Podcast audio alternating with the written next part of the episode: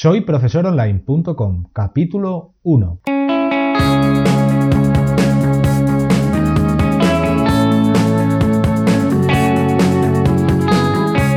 Bienvenidos al primer episodio de este podcast para cualquier persona que desee compartir sus conocimientos y emprender en Internet al mismo tiempo, ganándose la vida con sus propios alumnos virtuales.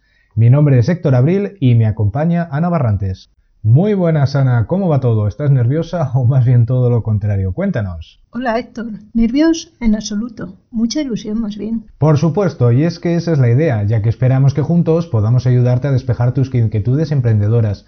Por cierto, Ana, ¿tú crees que a alguien le vendrá bien este proyecto que hoy arrancamos? Seguro que sí. Ten en cuenta que seremos un equipo multidisciplinar capaz de enseñar paso a paso y desde la base a cualquier persona que quiera emprender o mejorar sus cualidades profesionales, a conseguir alumnos de cualquier procedencia para formarles correctamente con la metodología apropiada. Esa es la idea, sin duda. Y es que, durante los próximos meses, publicaremos asiduamente artículos en el blog con consejos sobre metodología, recursos, ideas y herramientas para orientar e impulsar vuestro sueño de ser formadores a través de Internet. Pero no solamente es eso, habrá mucho más. Nos tendréis para consultarnos vuestras dudas sobre aspectos técnicos y metodológicos. Sin duda, una buena oportunidad de aprender algo útil y que seguro os sirve de ayuda.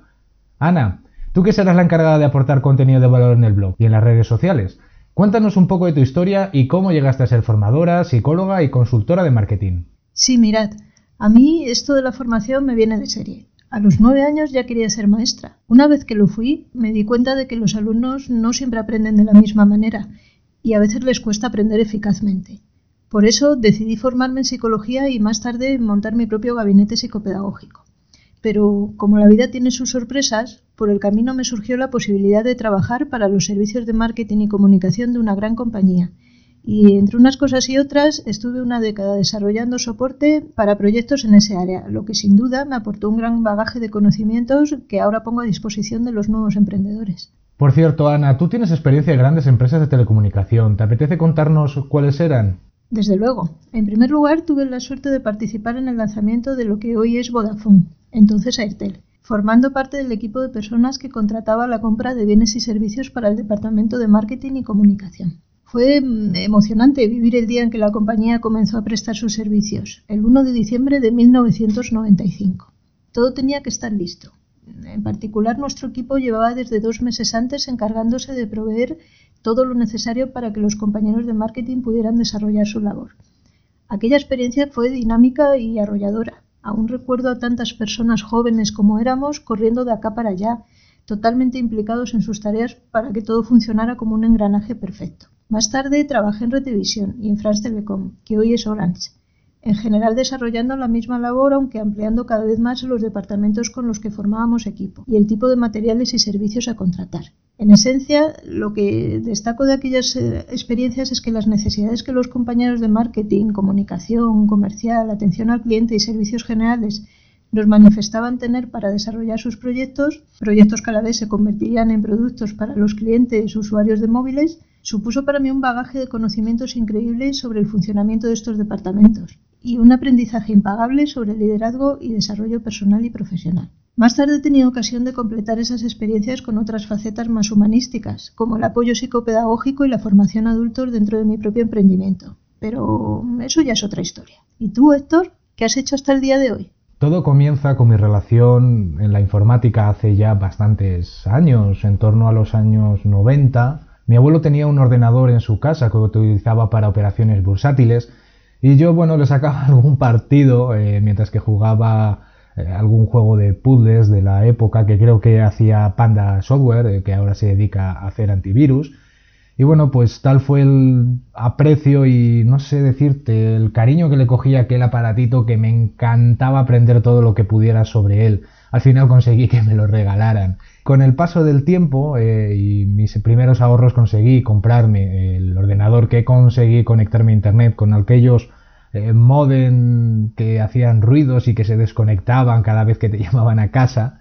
En fin, todo fue pues un comienzo bastante dulce, tal como yo lo recuerdo, que dio pie a seguir practicando y aprendiendo muchas de las cosas que en aquel momento, bueno, pues eh, existían en informática, que desde luego que no son exactamente como ahora. En Internet, en el año 2005, abrí mi primer eh, e-commerce y conseguí pues eh, aprender mucho de aquello, sobre todo del aspecto comercial, de cómo conseguir clientes, de cómo tratarlos, de cómo hacerles pues tener una experiencia positiva de la cual me retuara pues para sus recomendaciones a otras personas. Cierto es que, bueno, pues en aquel momento estaba estudiando y al poco tiempo terminé mis estudios superiores de informática y bueno, eh, comencé ya a tener una vinculación más directa con el mundo real y siempre, siempre, siempre vinculada al entorno de Internet y la informática.